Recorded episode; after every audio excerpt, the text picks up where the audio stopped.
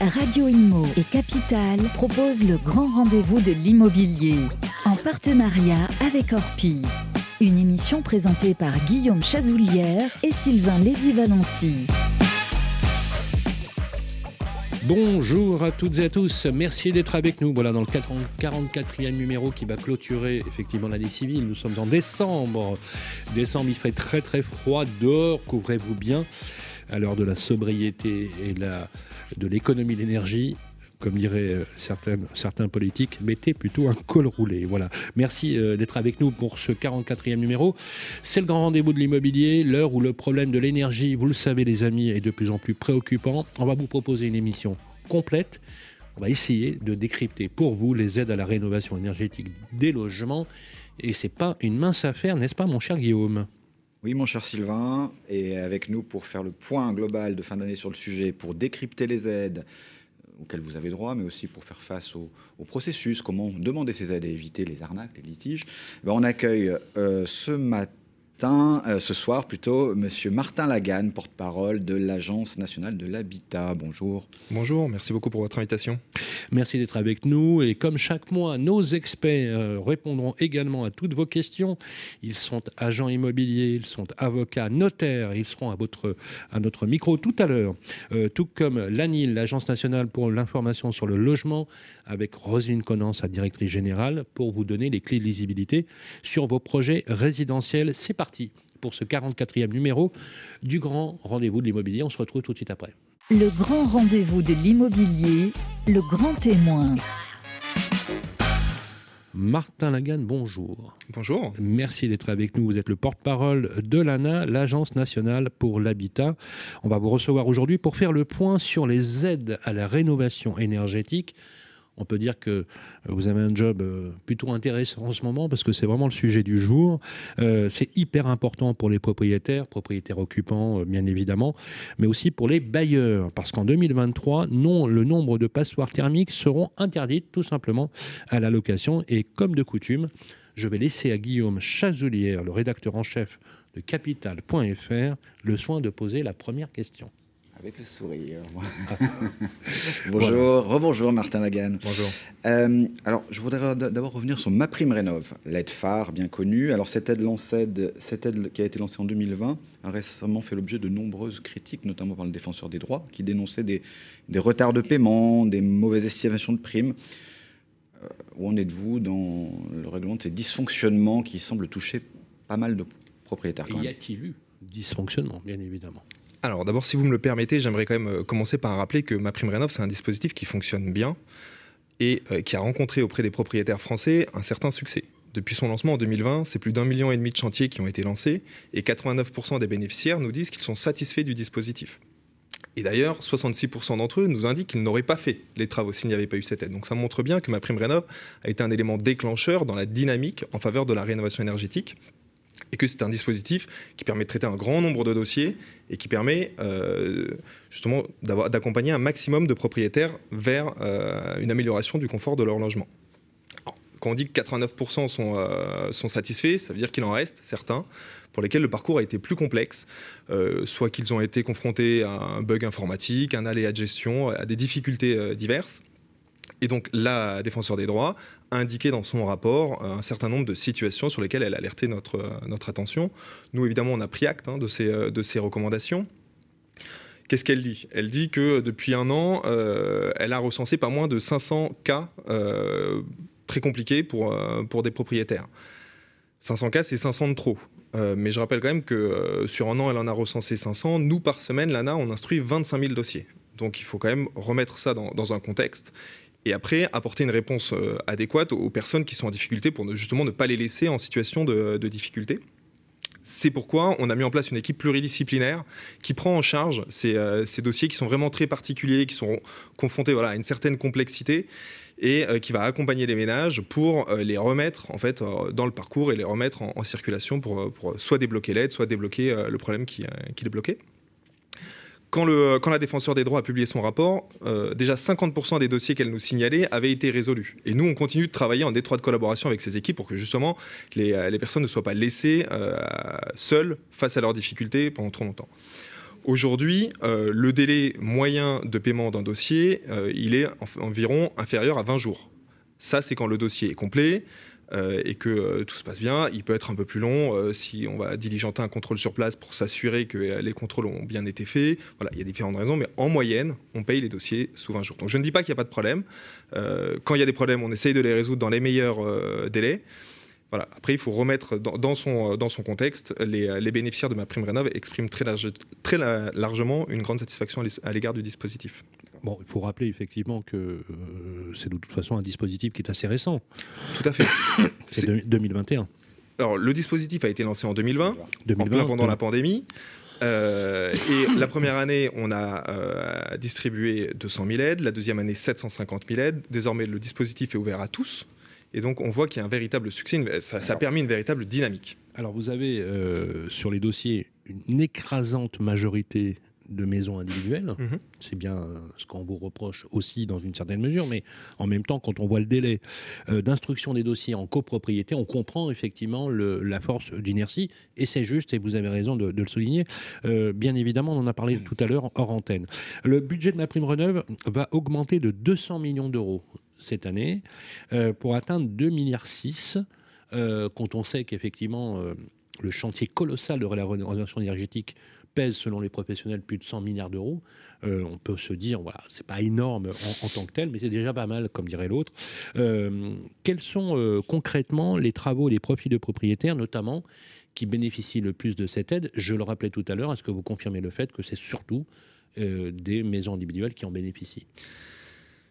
Oui. Euh, ma prime rénov, vous l'avez rappelé en introduction, elle a été euh, créée pour euh, remplacer le crédit d'impôt pour la transition énergétique, le CITE, qui bénéficiait très largement aux ménages les plus aisés.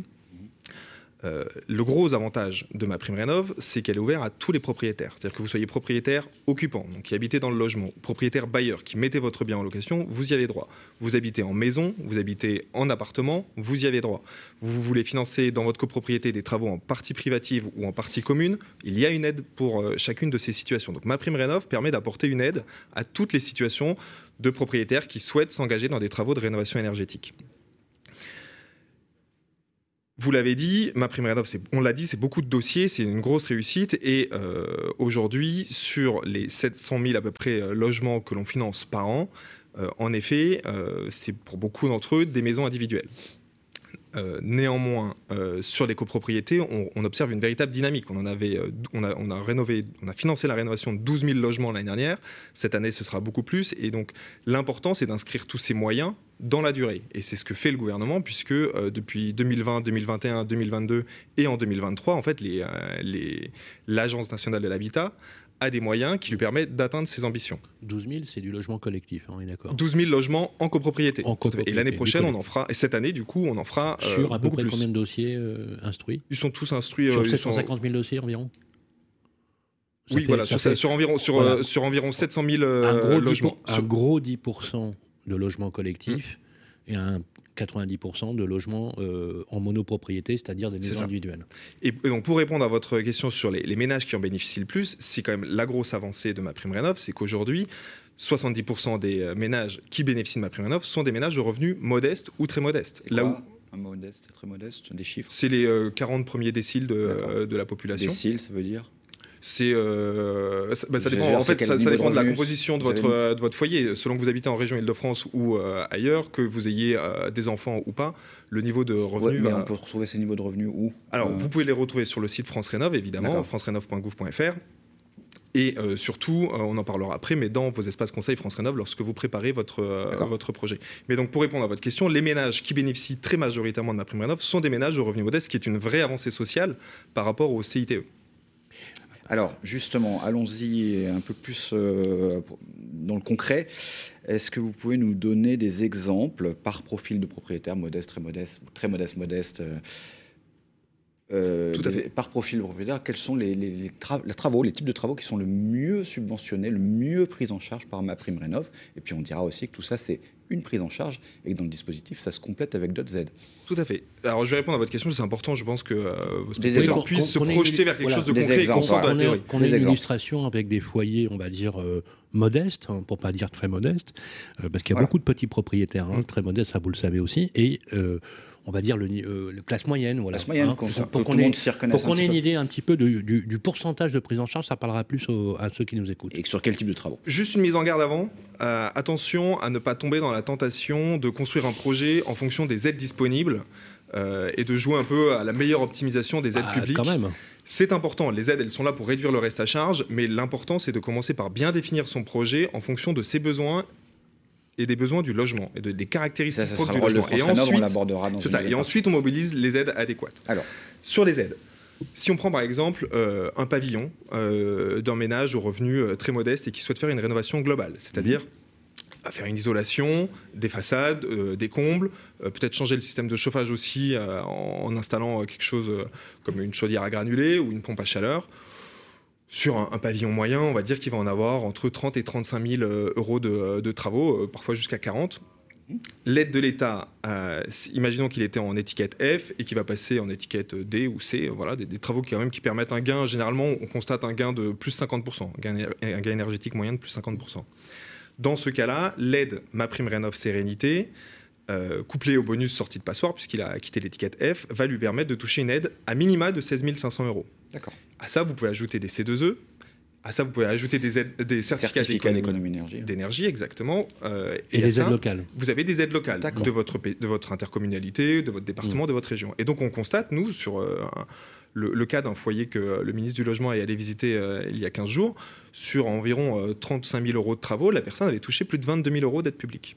Ça, c'est le cas, c'est très clair en tout cas. Ça, c'est le rénovation cas, énergétique c'est le cas du ménage très aidé parce que la rénovation globale est poussée. Est-ce que vous avez d'autres Tout à fait. Non, mais alors Autre justement, euh, on va préciser. Quand euh, on a 35 000 euros de travaux, parce qu'on n'a pas exactement les mêmes chiffres, euh, 35 000 euros de travaux et qu'il y a 22 000 euros d'aide, c'est quoi le niveau de revenu de ce foyer? C'est un très modeste. C'est un très modeste. Et C'est quoi, que, c'est quoi un très modeste par exemple, euh, par exemple euh, ça, ça dépend s'il a des enfants ou pas, mais euh, grosso modo, si un couple avec. Voilà, euh, couple, deux enfants. Allez. euh, il faudrait regarder sur France Rénov, mais ça va être moins de 30 000 euros. Ah, Alors ça, c'est le cas de celui qui est le plus subventionné aujourd'hui? Exactement, dans le cadre d'une Ouais. rénovation Une globale. rénovation globale, fait rappelle, les plus modestes ont plus d'aide et ceux qui sont un peu plus euh, on, on- a un peu moins. Ça semble plutôt Et équitable. puis il y a deux Ouais, choses à prendre en compte. hein. C'est les plus modestes, vous l'avez dit, et puis la rénovation globale. C'est ça, hein, parce que les aides sont mobilisées sur la rénovation globale. Maintenant, est-ce que vous avez un autre exemple d'un peu plus euh, fortuné, on va dire, Mhm. et qui ne ferait pas une rénovation globale, mais qui voudrait juste changer euh, euh, des fenêtres, par exemple ou, euh, Alors, donne- les fenêtres, c'est peut-être pas le meilleur exemple. donne-moi hein. la on, on va- essaye d'aller vers. Voilà. Une- Par une exemple, pompe à l'installation chaleur, d'une pompe à chaleur, il va pouvoir mobiliser performance, jusqu'à voilà. 4000 euros 4000 euros pour l'installation d'une pompe à chaleur. Et, euh, D'accord. et, et comme ça, surtout, euh, Sur non un seulement. coût global de combien? Combien, c'est combien un coût Ça, ça, ça, ça va, ça, ça va varier, mais euh, ça, va être entre 7 et 10, euh, 7 et 10 000 euros. C'était 10 000 euros. 4 000 euros pour la, ma prime rénov, pour un foyer, Avec euh, pour pour un foyer, foyer, euh, moyen, intermédiaire. intermédiaire, et auquel je peux rajouter là encore des C2E, etc. Ou... Tout à fait. Donc là aussi, c'est plutôt bien subventionné. Qu'est-ce qui est mal subventionné finalement? Bah, ma prime rénov, le montant, enfin, ce qu'il faut retenir au-delà, au-delà des chiffres, euh, c'est que le montant de ma prime rénov, il est calculé en fonction de vos moyens et en fonction euh, de l'efficacité énergétique des travaux. Ouais. Donc, on va financer davantage les, euh, les travaux qui vous permettent le plus grand gain énergétique.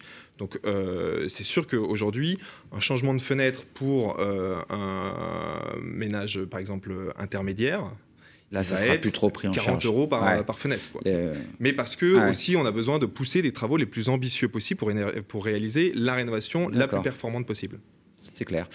Juste un petit mot sur le. Il y a des aides complémentaires. euh, je sais bien que c'est pas dans votre spectre direct, mais quand même, euh, le coup de boost changement de chaudière à fuel, Mhm. il a été annoncé par le gouvernement. Donc là, je change ma chaudière. Et Tout à fait. qui peut en bénéficier? Vous, vous- Alors, vous avez le, Le de boost, enfin, changer Ah. sa chaudière au fioul, c'est très important. On a un enjeu majeur qui est celui de décarboner notre parc de logement. Ouais. Et donc, euh, le gouvernement, pour ça, a mis en place plusieurs aides. Et premier acte, au moment du plan de résilience dès mars 2022, les forfaits Ma Prime Rénov pour les systèmes de chauffage euh, propres, donc les chaudières à granulés, les pompes à chaleur, les chauffe-eau solaires par exemple, euh, ont été majorés de 1000 euros.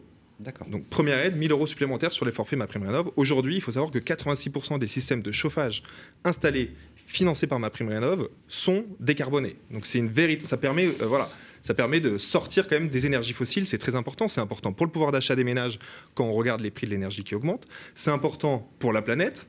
Et puis c'est aussi important pour la souveraineté énergétique euh, de la France quand on voit les, les difficultés d'approvisionnement en énergie fossile. Bah, J'en arrive au coup de boost. non, mais c'est non, mais c'est c'est bien, non, mais c'est bien parce que pardonnez-moi, mais on est un peu journaliste aussi. C'est-à-dire que quand vous parlez de souveraineté énergétique avec les délestages auxquels on a assisté, auxquels j'ai assisté le week-end dernier, par exemple, où j'étais chez moi et qu'on m'a tout coupé pendant euh, une heure, je veux dire, non, mais c'est intéressant que vous, que vous, parliez de ça, parce qu'en ce moment, ça fait vraiment écho. Quoi. Tout à fait. Hein c'est euh, Tout à fait. C'est un vrai sujet, l'énergie, là, en ce moment. Euh, euh, en ce moment, c'est un, un, vrai sujet pour, pour nos concitoyens. Et donc, premier acte en mars 2020, déjà, pour lancer. Et puis, deuxième acte, maintenant, avec ce, ce coup de boost, boost. Sur, sur le fuel. Donc c'est une prime en fait qui. Pardonnez-moi, mais le coup de boost sur le fuel, c'est quoi? L'idée, c'est que à terme, tous ceux qui ont fait, une chaudière, tous les ménages, tous qui... ceux qui ont une chaudière à fuel, euh, à, fuel, à, fuel, à fuel euh, on change, on est d'accord. L'idée, c'est. L'objectif, c'est la décarbonation voilà, des logements. Mais bien sûr. Donc de sortir des énergies le fossiles. Le coup de boost, il n'est pas de... fait pour aider ceux qui ont des chaudières à fuel, mais à terme, De pour changer. changer les chaudières à fuel. Alors, il n'est pas là pour prendre en charge la hausse du prix du fuel. Il Non, est là est pour financer le changement. Changement de et donc, chaudière à tout le fuel. monde y est éligible à partir du moment où il, est, D'accord. il Donc- possède une chaudière à fuel et qu'il installe un système de chauffage ça. Pompe à chaleur, euh, Donc, pompe c'est- à cha- euh, chaudière à granulés, Donc allons vite parce que c'est de combien 1000 euros. 1000 Alors, euros Ça, va, ça, va, ça, va, dé- ça va dépendre pour des. le euh, mais ça peut aller jusqu'à 1500 euros. pour tout le monde Tous ceux qui Le changent. seul euh, critère, c'est d'avoir une chaudière à fuel et de pouvoir la changer. Donc, D'accord. y compris un ménage euh, supérieur au revenu très euh, voilà qui installe une, une, une chaudière à granulés va, C'est en m'adressant à vous, à France Rénov. Non, là que- pour le coup, c'est lorsque vous valorisez vos, certificats d'énergie, les fameux C2E dont on parlait tout à l'heure. D'accord. Donc moi, il va falloir que je me renseigne. Vous allez quand même euh, m'accompagner là-dessus si pas, Alors, je suis pas au courant C'est- de. C'est c'est la, la grande force de France Rénov, le service public de la Voilà. rénovation de l'habitat dont on va parler tout à l'heure, je crois, mais Ouais. qui est là en fait pour vous aider à construire votre projet et donc à identifier les travaux à faire chez vous, qui va vous aider à Oui. mobiliser toutes les aides disponibles, Donc qu'elles vous soient allez m'en- m'en nationales. parler de cette aide. Exactement. D'accord. C'est ce que je voulais savoir. Et d'ailleurs, euh, vous disposerez bientôt d'un accompagnateur. Nous aurons des accompagnateurs qui vont nous donner euh, des, des- Exactement. des éléments. Un dernier Effectivement, petit ce mot et sont. on passe à l'autre Pardon interview. Excuse-moi. Euh, Oui. Vas-y, tu voulais parce que tu Oui, voulais. vas-y, couper. vas-y. Non, mais... On a- avant, le dernier aide, c'est l'éco-prêt à taux zéro. Il a été renouvelé. Éco-PTZ. Éco-PTZ. On n'y comprend plus rien. Il y a un seul prêt, deux prêts. euh, c'est quoi les Non. l'éco-PTZ aujourd'hui Il a été simplifié. C'est-à-dire Ouais. qu'aujourd'hui, l'instruction des dossiers Ma Prime Rénov, qui peut prendre un certain temps, Ouais. le temps que votre dossier soit complet, une fois que euh, l'ANA vous a délivré votre aide Ma Prime Rénov, la banque qui est, euh, que vous sollicitez pour, pour bénéficier d'un prêt pour euh, financer le reste à charge ne va pas reprendre l'intégralité de l'instruction, elle va s'appuyer Bah oui. sur euh, la validation et la notification de l'aide de l'ANA pour dire bon bah votre dossier il est correct, il est plein et donc on réduit les délais d'instruction des ménages et donc les banques euh, pourront euh, délivrer plus rapidement cet éco-prêt à taux zéro pour que les ménages qui ont un reste à charge puissent le financer avec un prêt à taux zéro. D'accord. Et ce prêt, je peux le solliciter quel que soit mes niveaux de revenus? Euh, non, je, il, Il est soumis pour- aussi il est à vérifier, à, d'accord. condition de, de ressources. Oui, Très oui, bien. c'est- c'est logique comme le, comme le, comme le PTZ euh, classique. Euh, juste, ce sont les énergéticiens qui eux-mêmes instruisent les C2E. hein, c'est bien ça. Tout à fait. Absolument. Merci beaucoup, Merci. Martin Lagarde. Euh, restez avec nous. hein. Avec plaisir. Merci. Euh, pour la deuxième partie de l'émission, on vous posera des questions, effectivement. Des questions qui ne sont pas toujours très drôles, notamment sur les possibilités de l'arnaque, sur la véracité des dossiers, etc. Et donc, du coup, effectivement, vous allez aussi nous aider à y voir euh, plus clair. On va passer tout de suite euh, à la séquence que vous préférez tous les mois. Ce sont les experts qui viennent ici pour vous donner les conseils qui vont bien pour vos projets immobiliers. On se retrouve tout de suite pour ça vous concerne. Le grand rendez-vous de l'immobilier revient dans un instant. Vous et moi, on se connaît bien. On se voit tous les jours. Vous pouvez trouver que j'ai du charme, que je suis un peu démodé, ou trop isolé. Je suis capable de faire rêver comme d'empêcher de dormir. Mais même quand je ne suis pas là, on parle de moi. Et s'il arrive que l'on me quitte, c'est toujours bon de me retrouver. De m'avoir, tout simplement. Je suis l'ancien, l'actuel, le prochain. Je suis le bien, celui que vous voulez acheter, vendre, louer ou faire gérer. Orpi, des femmes et des hommes pour votre bien. Le grand rendez-vous de l'immobilier, ça vous concerne. Voilà, rebonjour à toutes et à tous, 44e numéro du grand rendez-vous de l'immobilier. Ça vous concerne votre séquence mensuelle. C'est le, c'est le moment de recevoir notre première experte. Elle va répondre à vos questions. Elle est posée d'ailleurs sur le groupe Facebook des proprios gérés par nos amis de Capital, n'est-ce pas Vincent, comment ça va Oui, ça va bien. Comment il va Vincent aujourd'hui Il va bien, il va bien. bon, Vincent est très en forme. Oh, voilà. toujours. Et on a, on a, une agente immobilière. Ouais, chasseuse Chasseuse, chasseuse, chasseuse immobilière. Julie Louis qui est avec nous. Bonjour Julie. Bonjour. On, va, on, va, aller à la Bienvenue. chasse. C'est ça. On part à la chasse aux questions déjà avec celle de Caroline. Elle commence ses recherches pour acquérir un appartement à Grenoble. Elle se demande si elle va payer moins cher en passant par un particulier plutôt que par une agence. Éternelle elle est question. tentée, Caroline. Éternelle question, Qui revient à la effectivement. mode, alors. Oui, tout à fait. Donc, merci Caroline de cette Ça, question. vrai.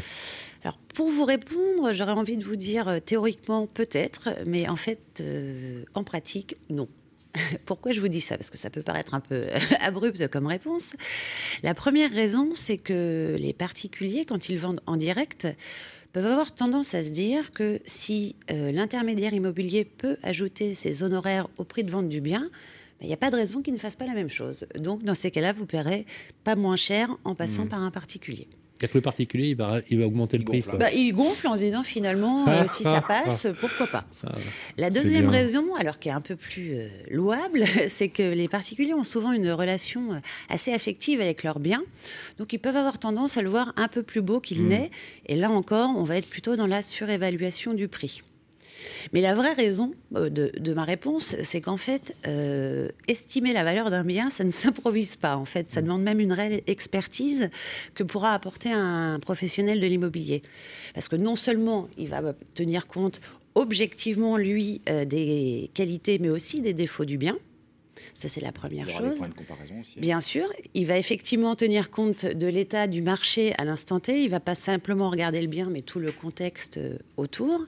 Et la dernière raison, notamment quand on est sur un bien en copropriété, c'est qu'il va tenir compte de tous les éléments relatifs à sa gestion et à son état. Mm. Donc, pour être très clair, par exemple, s'il y a un ravalement ou pour être dans les sujets d'actualité des travaux de rénovation énergétique, par exemple, à prévoir, c'est un gros poste de, de dépenses à venir et lui en tiendra compte dans son estimation, ce que ne fera pas nécessairement euh, un particulier.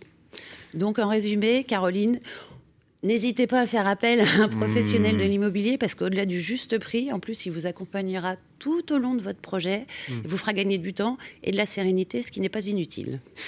Deuxième question maintenant, une question de François de Lille pour vous, Julie Louis. Notre acheteur se demande s'il est possible de négocier les frais de notaire. Ah, encore une question prix, hein, décidément, euh, on est dans le... Dans Pouvoir le-. Exactement, pouvoir Ouais. d'achat. Alors, j'imagine, François, quand vous nous parlez des frais de notaire, que vous nous parlez des frais d'acquisition, c'est-à-dire la somme que chaque acquéreur doit verser au notaire au moment de la transaction. Euh, pour rappel, d'ailleurs, il représente quand même 7 à 8% du prix du bien, donc on comprend la question de les négocier hein, quand on est dans l'ancien et 2 à 3% quand on est dans le neuf. Mais euh, ils sont loin de constituer uniquement la rémunération du notaire, hein, euh, il faut le savoir, puisque en fait ils sont majoritairement constitués euh, par des taxes et impôts que le notaire va collecter pour l'État et les collectivités locales, mais qu'il va reverser. Ensuite viennent tous les frais qui sont liés aux formalités liées à la transaction. Et enfin, reste une toute petite partie, environ 1%, qui représente la rémunération du travail du notaire. Donc euh, voilà, déjà, c'était important de refixer, euh, refixer ça. Donc, pour revenir à la question de François, est-ce qu'on peut négocier? Alors, clairement, sur la partie impôts, taxes et formalités, là, pas de marge de manœuvre, hein, on- là, pas de négociation. En revanche, sur les frais de notaire, il y a un levier qui existe. Depuis 2016, euh, sauf erreur, en fait, les notaires ont effectivement le droit euh, d'accorder une remise à leur clientèle. Dans des cas particuliers, il faut que la transaction, enfin que le bien ait une valeur d'au moins 150 000 euros, et cette remise sera plafonnée à 10% Donc on reste quand même sur quelque chose de toute façon d'assez euh, contraint. Mais sachez, François, que votre notaire, même s'il a très envie de vous accorder cette faveur, se posera la question parce que comme leur rémunération est extrêmement encadrée euh, et réglementée, s'il vous accorde cette remise, il aura l'obligation dorénavant de l'accorder à tous ses clients éligibles. Donc, il y a une marge de manœuvre éventuelle, mais elle reste assez mineure. Donc euh, c'est à négocier, mais à regarder de près. Et c'est pas dit qu'il y arrive. C'est pas notre gagné, ami, comme on dit, euh, effectivement. François. Voilà. Merci beaucoup, Julie Louis, prie. Merci à vous. chasseuse d'immobilier. On vous retrouve sur homeliu.com. Voilà, tous vos travaux et toute l'équipe d'homeliu.com. Merci euh, à tous les deux euh, et on va retourner effectivement avec un autre expert que vous écoutez d'ailleurs chaque mois, c'est un notaire, on va l'attendre d'une minute à l'autre pour la deuxième partie de Ça vous concerne. À bientôt. Le grand rendez-vous de l'immobilier, Orpi Territoire avec Orpi. Et voilà, de retour pour ce 44e numéro du Grand Rendez-vous de l'immobilier. Comme on vous le dit chaque mois, on visite les territoires. Alors là, je ne vais pas bouder mon plaisir. J'habite dans ce territoire, voilà, dans le Val-de-Marne. Et euh, on a la vice-présidente d'Orpi France qui est avec nous et qui est spécialiste du Val-de-Marne. C'est Corinne Bérec. Bonjour. Bonjour. Comment ça va Très très bien. On est ravis de vous recevoir sur le plateau pour justement cette visite mensuelle que l'on fait avec vous et votre réseau sur les territoires. On va faire un point marché sur le Val-de-Marne. Question plus, plus générale, alors, on vous- je sais qu'on vous la pose souvent. Euh, comment se porte actuellement le marché du Val-de-Marne en ce moment, compte tenu d'un marché un peu irrationnel euh, depuis quelques semaines avec euh, les crédits, les problématiques différentes? Alors, le, marché, est le marché est un peu tendu, certes, un peu anxiogène, forcément, hein, puisqu'on a un contexte en fait euh, anxiogène. En revanche, sur le nombre de compromis, on peut voir qu'on est, euh, on a dépassé les 41 000 compromis sur la même période de 2021, ce qui veut dire que c'est quand même une année qui est euh, une bonne année. On revient sur un marché un peu plus euh, sage. Euh, au niveau des prix, on a effectivement baissé sur l'ensemble de hum, de, de- de l'île de France euh, sur des compromis à peu près en baisse de 10%. En baisse de 10%. Oui. Est-ce que ça a un impact sur les prix? Euh, légèrement, pas encore, on l'a pas encore énormément ressenti. En fait, on a nos durées de vente euh, donc, qui s'allongent, on a de plus, plus d'acquéreurs. Donc, euh, dans le, le bénéfice pour les acquéreurs, c'est qu'effectivement, on peut leur consacrer plus de temps et ils doivent prendre leurs décisions, ils peuvent acheter d'une manière plus sereine. Alors, quand vous dites euh, ils, achètent plus, sereinement, est-ce que, par exemple, à l'instar de, vos collègues euh, agents immobiliers, on voit sur cette région très dynamique, hein, elle est traversée par le projet du Grand Paris, on voit, par exemple, euh, une baisse significative des dossiers à cause, par exemple, des refus de crédit. Alors, je prends le Orpi, pardon, CAFPI France, qui a communiqué sur 45% de dossiers refusés par les banques. Est-ce que là aussi, euh, Corinne Bérec, ça a un impact, euh, par exemple, dans, ce- dans cette région très dynamique? Bien sûr, c'est un impact. On a de plus en plus de refus. Malheureusement, on voit qu'on a un marché qui est complètement déséquilibré parce que ces refus de crédit, ils sont en fait sur des, euh, les prix en fait euh, euh, de, nos, de nos clients moyens en fait, et c'est eux qui sont euh, impactés. En revanche, comme le haut de gamme n'est pas encore impacté, euh, ils n'ont pas de problème d'obtention de crédit. Alors justement, une petite question, merci Sylvain. Euh, c'est un marché très hétérogène, euh, le, le Val-de-Marne. Oui. Est-ce que vous pouvez nous faire une petite photographie à instant T justement de ce marché avec des villes qui sont plus à la peine euh, qui- et puis des villes qui sont plus dans le dynamisme, on veut dire, en transaction, et, voire en prix avec des prix moyens? Alors 2022, on, on- on a par exemple des, euh, des agences, beaucoup de confrères en Seine-et-Marne qui ont, été, qui ont eu un marché très dynamique pendant le premier semestre grâce au neuf. Donc en fait des villes euh, Ah oui. voilà, avec euh, de- beaucoup de, de constructions neuves. En revanche, dans une même ville où on, on a, euh, on a un marché en fait qui est très hétérogène, on peut avoir du très haut de gamme comme des villes comme Vincennes, où là effectivement il est quand même imp- impacté. Et puis on a des villes en fait euh, comme Champigny-sur-Marne où on a euh, un marché de maisons qui est moins impacté. Pourquoi? Parce qu'on n'a pas de problème de DPE, de passoire énergétique. Les gens gèrent leur, euh, leur, leur chauffage eux-mêmes et on a toujours besoin effectivement de, verdure.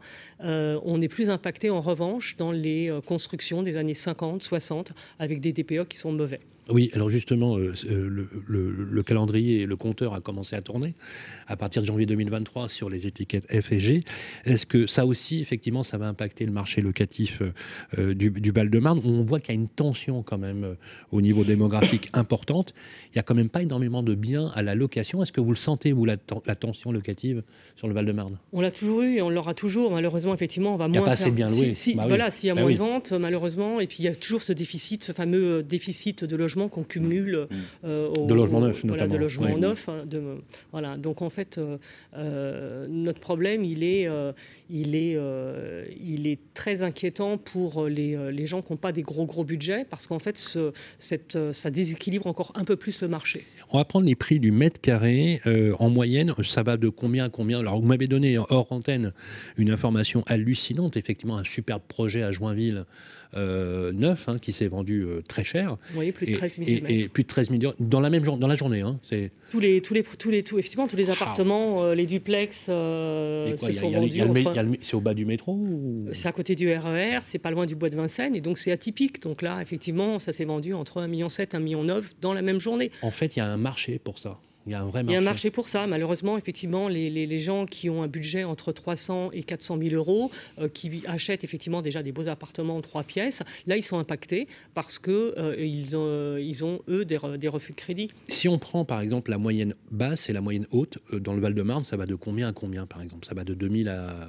Je n'exagère peut-être peut pas 2000, mais... Non, non plutôt, plutôt dans les 4000. Et puis, en fait, on a des villes comme Vincennes ou des villes dans, où le neuf peut être, peut être à plus de 13 000, 13 000 euros le mètre Et effectivement, il se vend encore très bien.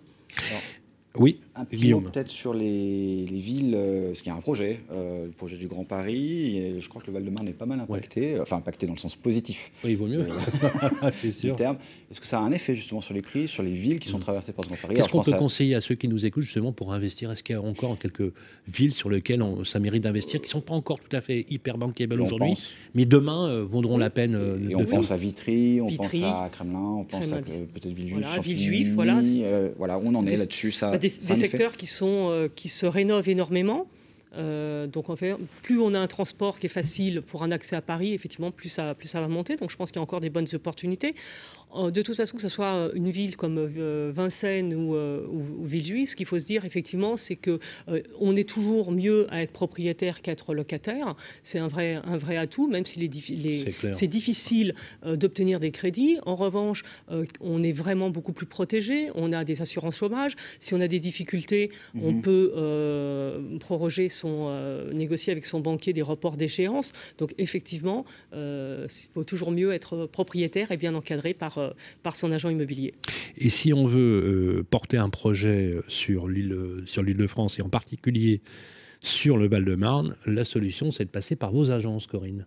Bien sûr, parce qu'on a des, on a des commerciaux qui sont euh, formés, formés par exemple à, toute, à, la loi résilience et climat, des, des commerciaux et des collaborateurs qui vont pouvoir en amont écouter leurs propriétaires, leur trouver des bonnes solutions. Ils vont pas forcément, euh, euh, parce que beaucoup de, propriétaires là veulent faire des travaux, mais il faut peut-être d'abord qu'on les, euh, qu'on les conseille pour pouvoir être à même après de prendre des bonnes décisions et de pouvoir vendre dans les meilleures conditions possibles, bien encadrées. Une dernière question sur la location. vous faites aussi de la gestion locative. Oui. Vous êtes, ce que vous avez la particularité chez Orpi, c'est d'être vraiment professionnel sur les trois métiers syndic, administration de biens et transactions au niveau locatif, est-ce que ça reste, quand on compare par exemple avec la première couronne ou Paris Intramuros, quand même encore abordable de se loger à un prix, on va dire, relativement correct euh, dans le Val-de-Marne globalement globalement. On a des valeurs locatives. Alors, je vous donne les chiffres que j'ai en ma possession. Ça va de 17,50 euros jusqu'à, effectivement, Saint-Mandé, euh, Vincennes. Ça peut monter jusqu'à 35-40 euros, même du mètre carré, hein, quasi aussi cher que Paris. Bah, L'île de France est très étendue, hein, donc on peut avoir des, euh, euh, des, villes euh, comme le début de la Seine-et-Marne, en fait, qui sont finalement d'un accès relativement facile à Paris, qui peuvent être de très très bons compromis pour des locataires qui veulent bénéficier de verdure et puis d'un accès sur Paris et être logés à des, encore correctement. Si on prend par exemple un T2 à, Champigny, relativement bien placé, pas trop loin du RER, e c'est un loyer de combien en moyenne? Entre 1000 et 1000, euh, à peu près 1000 euros. Ah oui, quand même. Quand même. Donc on, voit bien que quand même. Si, bah oui, si on est près du RER, e après, plus, on, s'éloigne, on va être plutôt dans les. mais on voit bien que ces villes qui n'étaient pas très chères, parce que c'était un dernier bastion communiste qui a basculé il n'y a pas longtemps, euh, comme à Villejuif d'ailleurs, ou d'autres villes, on voit que les valeurs locatives, en fait, elles n'ont cessé de monter quand même. Champigny a beaucoup monté parce qu'il y a deux, il y a la conjonction de deux événements. Il y a eh eu effectivement une ville euh, qui est restée très longtemps un bastion du communisme et qui a basculé à, à droite, et puis effectivement l'arrivée du Grand Paris avec un accès plus facile facile. Donc, et puis toujours des parcs, les bornes Marne. Merci beaucoup, euh, Corinne Bérec. Je rappelle que vous êtes la vice-présidente d'Orpi France et vous avez votre réseau immobilier, vos agences Orpi qui sont installées notamment en Ile-de-France et en particulier dans le Val-de-Marne. Si vous souhaitez vous installer dans le Val-de-Marne, vous n'hésitez pas, on peut faire appel à vous euh, directement. On va se retrouver pour notre séquence euh, territoire, effectivement, le mois prochain. Et le mois prochain, on sera en 2023. Voilà, d'ici là on va se réchauffer parce qu'il fait quand même très froid. Prenez bien soin de vous et on va se retrouver le mois prochain pour une nouvelle séquence d'Orpi Territoire. Merci. Le grand rendez-vous de l'immobilier, ça vous concerne. Rebonjour, 44e numéro, le rendez-vous pour poser toutes les questions immobilier, immobilières aux experts qualifiés. Ça vous concerne avec un nouvel expert, Vincent, c'est notre super notaire de Paris. Nathalie Couzigou-Suaz. Salut Nathalie. Bonjour, bonjour à tous, chers amis, heureux de vous retrouver. Euh, des questions pour vous posées sur le groupe Facebook Le Club des Proprios. Voici la première. Léa est intéressée par l'achat d'un appartement actuellement occupé par un locataire. Alors, ça la gêne pas parce qu'elle souhaite prendre possession, y habiter à partir de 2026. Euh, Léa, notre auditrice, le locataire est âgé de 66 ans. Le bail arrive à reconduction en janvier 23. Léa, est-ce qu'elle pourra donner congé à son locataire sans difficulté en 2026 on est sur des questions de reconduction de bail. Eh oui, mystère. et, là, effectivement, c'est une question extrêmement importante pour Léa, puisque Léa aura besoin en 2026, d'après ce que je comprends, alors est-ce qu'elle elle sera plus en détachement professionnel, de d'intégrer le bien pour y habiter? Alors, a priori, il y a un locataire dedans. Alors, le locataire n'a pas automatiquement un droit de préemption si on vend le bien loué. Et ce qui est le cas, et manifestement d'après les dates, j'ai l'impression que le précédent propriétaire, bah, il a peut-être loupé le délai pour donner congé, mmh. pour vendre à son locataire, parce que n'oublions pas, c'est à la fin, c'est dans les six mois de la fin du bail que l'on doit donner congé. En fait, donc la notification du congé pour vendre doit se faire six mois avant la fin du bail. Et là, manifestement, le délai est passé puisque le bail s'achève en, janvier, 2023. Mm. Donc, il va se reconduire pour trois ans. Mm. Alors, Léa, notre auditrice, elle doit bien regarder les dates. C'est l'article 15 qui nous occupe de la loi du 6 juillet 1989, hein, qui régit les rapports locataires, propriétaires, bailleurs, qui indique que lorsque le bail en cours s'achève moins de deux ans avant la date d'achat, eh bien, en tout état de cause, on pourra donner congé au locataire, mais pas avant l'expiration d'un délai de deux ans. concrètement, le locataire, il a encore deux ans pour se retourner, même si son bail arrivait à échéance avant la fin du délai de deux ans. Là, on n'y est pas. Notre Léa, a priori, elle va pouvoir donner congé mm. dans les six mois de l'expiration du bail, donc avant 2026. Euh, le 2026, avant le 6 mois avant le 8 janvier 2026. Hmm. Donc tout est bon. Sauf que, attention, il a 66 ans, Il a 66 ans. Ah. Et là, c'est le troisièmement de l'article 15 de la loi du 6 juillet 1989 qui protège le locataire, mais il faut deux conditions cumulatives. C'est-à-dire que le bail se renouvelle automatiquement au profit du locataire quand? Quand il est âgé de plus de 65 ans, hmm. mais ça ne suffit pas, si ses ressources sont inférieures au plafond nécessaire pour avoir un logement social. Alors, euh, de mémoire, parce que j'ai regardé les chiffres il y, a, longtemps, mais de mémoire, pour une personne seule en Ile-de-France pour 2022, c'était 24 111 euros annuels. Hein. Hmm. Donc là, certes, le locataire, il a plus de 65 ans, donc il y a la première condition, mais il faut quand même que Léa se renseigne sur, les ressources de son locataire, parce que sinon, bah, le bail va se reconduire automatiquement. Hein. et donc Léa, jusqu'à la mort de jusqu'à ce que la mort s'en suive, comme on mmh. dit, mmh. sauf, sauf si Léa a elle-même plus de 65 ans. Dans ce cas-là, elle peut le récupérer et sans condition de ressources. D'accord. Donc ça se passera quand Léa va, va faire le, la vente de son logement euh, loué. Et eh ben chez le notaire, c'est ce qu'on fait avec les tous les tous les jours, c'est ce que font les notaires de France. Ben, on va faire le prorata de loyer. L'ancien propriétaire va rembourser à Léa le loyer en cours. On va s'occuper du dépôt de garantie, savoir où est le dépôt de garantie qu'il faudra mm-hmm. restituer à ce locataire quand il partira Mhm. Et ça, c'est le job du notaire. Si elle est chimiste, ça peut aider Non, je dis. non, mais en tout cas, c'est une question à tiroir, mais la réponse est très claire. Euh, merci beaucoup. Nathalie Cousy-Goussuas, une autre question de Jeanne de Strasbourg. Jeanne est mariée sous le régime de la séparation de biens. Elle est propriétaire de l'appartement familial. Euh, problème, elle, a, elle et son mari envisagent de divorcer. Ça, c'est pas bien. Euh, ça, c'est moins bien. C'est plus triste. Jeanne, elle veut vendre le bien, mais son conjoint s'y oppose. Est-ce qu'il en a le droit? Eh oui. Et ah bon? oui et oui, et oui, chers amis. Pourquoi? Parce que de plus en plus de Français font des contrats, et notamment des contrats de séparation de biens. Alors, c'est pas du tout une méfiance. Hein. Il faut vraiment se garder de cette idée je fais un contrat parce que je me méfie ou je veux garder on parle de la résidence principale. Hein. Mais là, je vous parle aussi de la résidence principale. Mais en fait, rappelons que la séparation de biens, ça suppose un contrat à passer par devant notaire, et a priori, chacun est indépendant sur ses biens. Hmm. Donc, on se dit, bah, cette jeune femme, elle est propriétaire de sa résidence principale, elle va pouvoir le vendre seule. Sauf que quel que soit le contrat de mariage que vous avez adopté, il y a des règles du régime primaire en France qui s'appliquent à tous les époux qui sont sur le territoire français d'ailleurs quel que soit leur régime matrimonial. Et notamment, pour la résidence principale, bah, il s'agit de l'article 215, alinéa 3 du ah, Code civil, que connaissent bien les notaires de France. C'est-à-dire que lorsqu'une personne vend sa résidence principale et qu'elle est mariée, eh bien, la vente doit automatiquement recueillir l'accord de son conjoint. Et même s'il n'est pas propriétaire. Même s'il n'est pas propriétaire. Ça ne veut pas dire qu'il aura droit à quelque chose sur le prix de vente, mais ça veut dire qu'il doit donner son accord pour que concrètement, ce que veut éviter le droit, c'est qu'en cas de dissension du coup, bah, en revenant du travail, un soir, on voit les valises hmm. sur le, avec un nouvel occupant dedans. Donc il faudra impérativement l'accord du conjoint. Et inutile de vous dire que cet article, eh ben, il prend toute son ampleur, surtout en cas d'instance en divorce, puisque mm. effectivement, c'est là où le couple est en pleine dissension et ne se parle plus.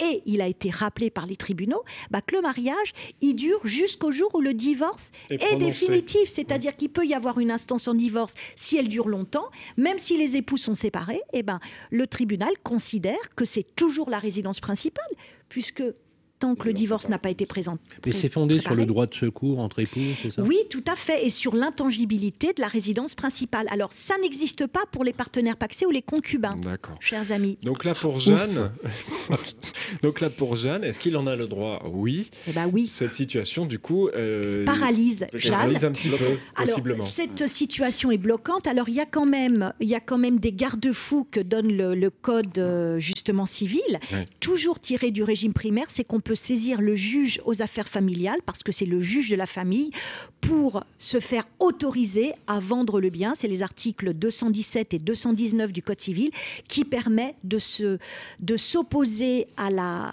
à la résistance de l'époux dès lors qu'elle est abusive. Il va falloir prouver effectivement que c'est dans l'intérêt de la famille de vendre ce logement. Mmh. Merci beaucoup Merci pour les réponses.